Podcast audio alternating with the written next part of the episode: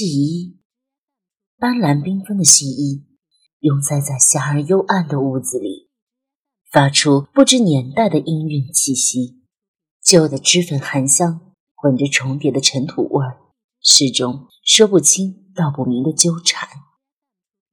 虽然只是一件衣裳，可是附了人身，沾了血脉，经了故事，便不同了。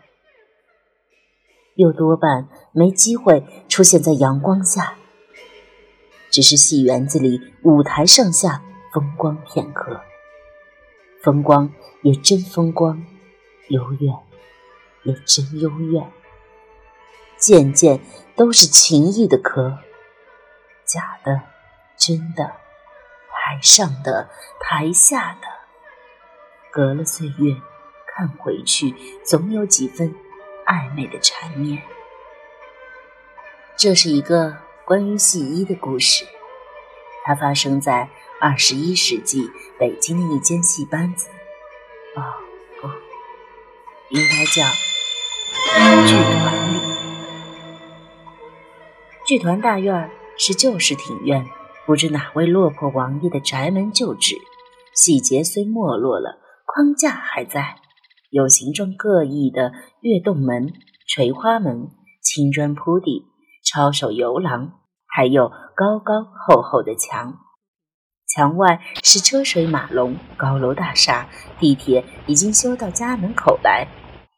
麦当劳和肯德基对视而立，到处是世纪初的喧嚣与兴盛。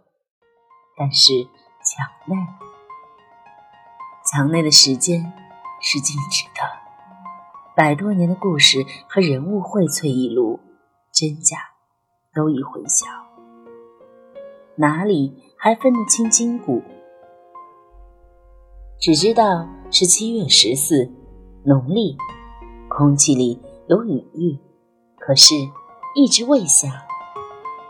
院子里的老槐树倒已经预先湿漉漉、沉甸甸的了。人们拥在紧张沙亭的服装间大厅里，请出半个世纪前的旧衣箱，好奇而不耐烦的等待。等待是一种仪式，就好像开箱是一种仪式一样。老辈子邻人传下来的规矩，凡动用故去名伶的戏装，都要祭香火、行礼告饶后。才可以开箱取衣的，不是拿，是请。龙头的戏装叫随衣，名伶的戏衣叫行头，都是专人专用，且有专人伺候打理的。他们不屑于同无名戏子共用一套头面，自备的戏服冠带是夸耀的资本，是身价，也是身价。谁拥有的服饰头面最多、最好、最齐全，谁就最大牌儿。金钗银串、玉凤翠翎，一般大户人家小姐的头面也望尘莫及，那叫派头。一个戏子没了派头，也就没了灵气儿，没了心劲儿，没了势头，生不如死。今儿个请的衣香雇主叫若梅英。是三四十年代的京戏名角儿，群英会头牌青衣，同盖叫天、梅兰芳都曾同台演出，唱红京沪两地，风光一时。富贵人家唱堂会，请他露一下面的谢意，相当于普通三口之家半年的交过。解放后消沉了一阵子，说是跟了一个广东军阀走了，也有说因为抽大烟。被政府收容，后来死在文革里，说是坠楼自杀，详情没人知道。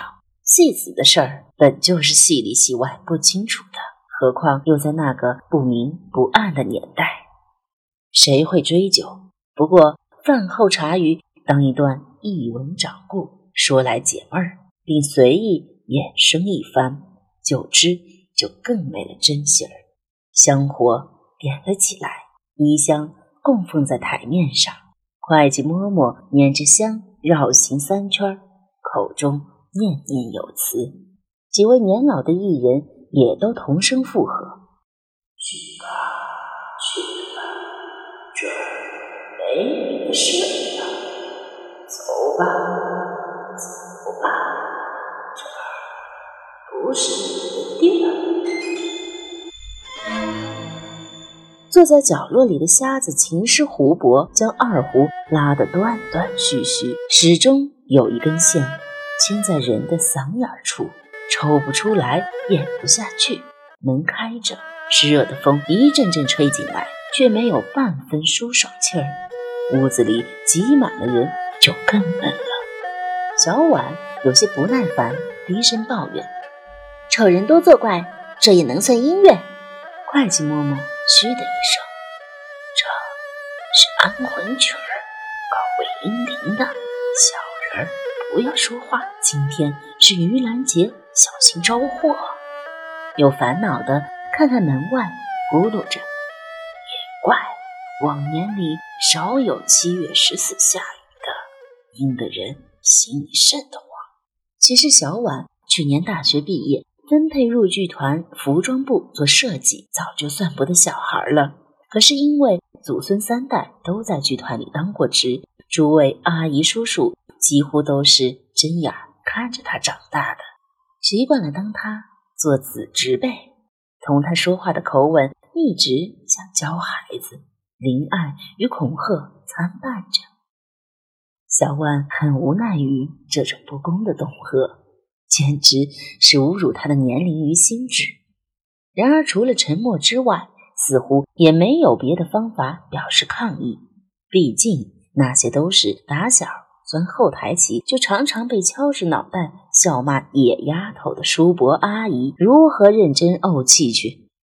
有时他们兴致来了，甚至会把他穿开裆裤时的丑事儿翻出来调笑一番，那才真正没脸呢。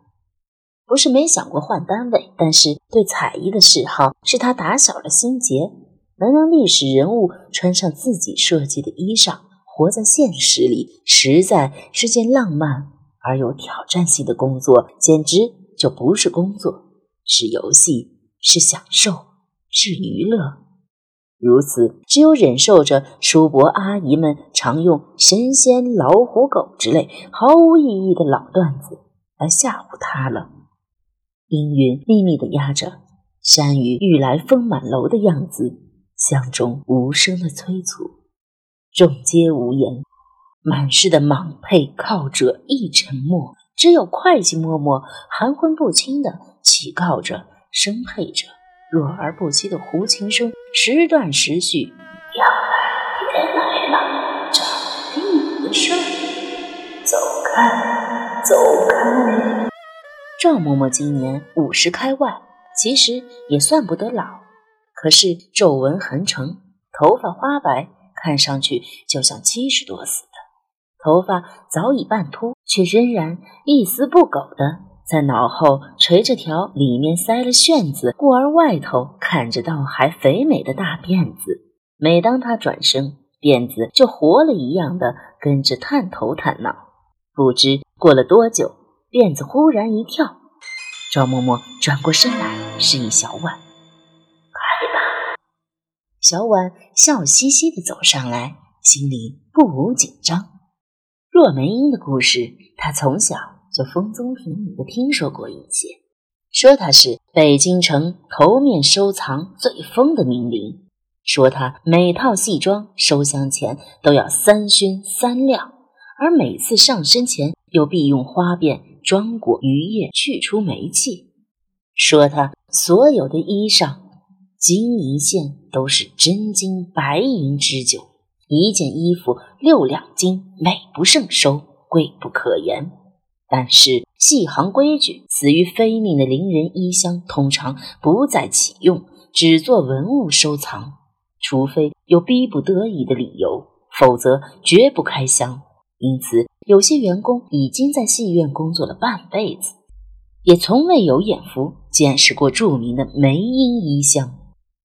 直至近日，剧院戏目改革，一度失传的古剧《倩女离魂》被重新搬上舞台，由小婉的父亲副团长水荣亲自操刀编剧，因老本子是男曲儿，京戏少有设计，前人也有尝试演过的，可是本子未留下，故而唱腔曲词都要仔细度量。